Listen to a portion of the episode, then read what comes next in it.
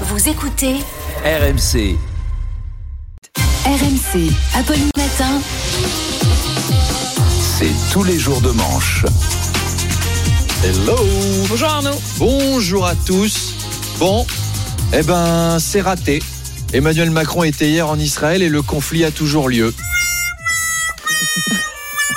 C'est con, j'y croyais. Hein. Emmanuel Macron était sur place et il a fait du en même temps, euh, la guerre est légitime, mais en même temps, la paix est primordiale, la France soutient Israël et en même temps, les Palestiniens. Au bout d'une journée, Netanyahou, il a pigé la technique. Hein. Ok, Emmanuel, tu te casses et en même temps, tu rentres chez toi. Non mais attendez, je vous propose de faire 100 jours d'apaisement. Ça a tellement bien marché chez nous. Alors, vous avez vu que les premiers convois d'aide humanitaire sont arrivés, mais alors ils sont critiqués parce qu'il y a un tout petit problème dedans. Ils contiennent du riz et des lentilles, ce qui est bien, sauf qu'à Gaza, il n'y a pas d'eau ou de gaz pour les faire cuire. Mm. Donc, évidemment, ça va croustiller si Mm. on les mange. Mm. Niveau logistique, c'est l'échec. quoi. C'est Chevalier et Las Palais qu'on fait les camions. On va leur envoyer du riz. C'est bon le riz. Bah non, il n'y a pas d'eau pour le faire cuire. Alors on va envoyer des lentilles et on va mettre des pasta box à réchauffer au micro-ondes et des cafetières électriques et des PlayStation pour les enfants. Bonjour l'organisation. Alors après, c'était peut-être pas pour le manger le riz. Il y a un gars à l'ONU qui a dû voir les bâtiments à Gaza qui a dit oh là là la bande de Gaza est toute cassée. Eh ben on va la mettre dans du riz pour la réparer comme pour les téléphones et en fait c'est venu de là. Mais bon, on peut pas. J'ai essayé de réfléchir. ça venait de loin. Mais oui. Technique, hein, Vous celle-là. connaissez pas ce truc-là Si, la bonne vieille technique. cassé, on le met dans du riz et ça attire des Chinois qui le réparent.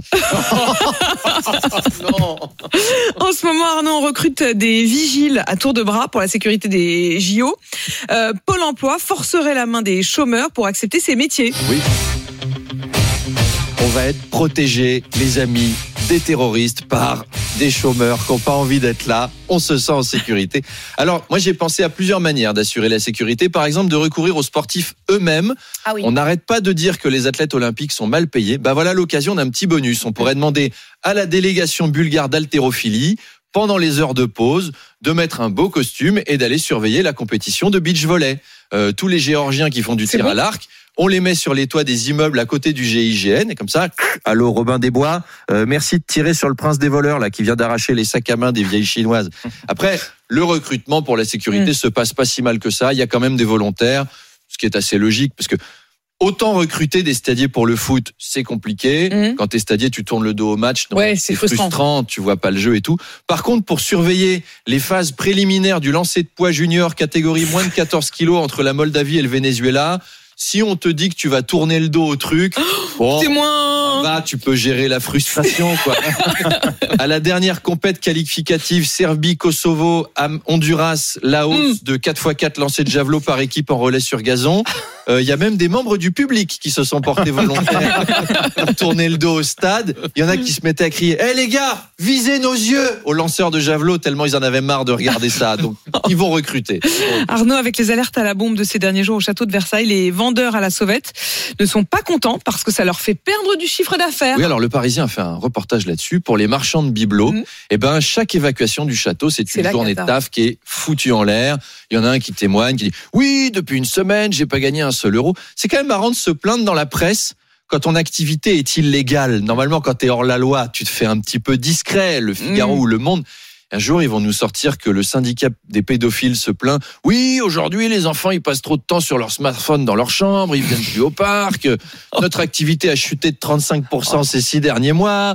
En plus, entretenir une camionnette, ça coûte une blinde. Et alors, ils parlent pas dans l'article de, de ces pauvres pickpockets aussi, qui sont privés de touristes japonais à détrousser. Et puis les frotteurs. Les Oh, frotteurs de la bah ligne oui, C du. RER, celle qui va à Versailles. On en parle de pas du tout.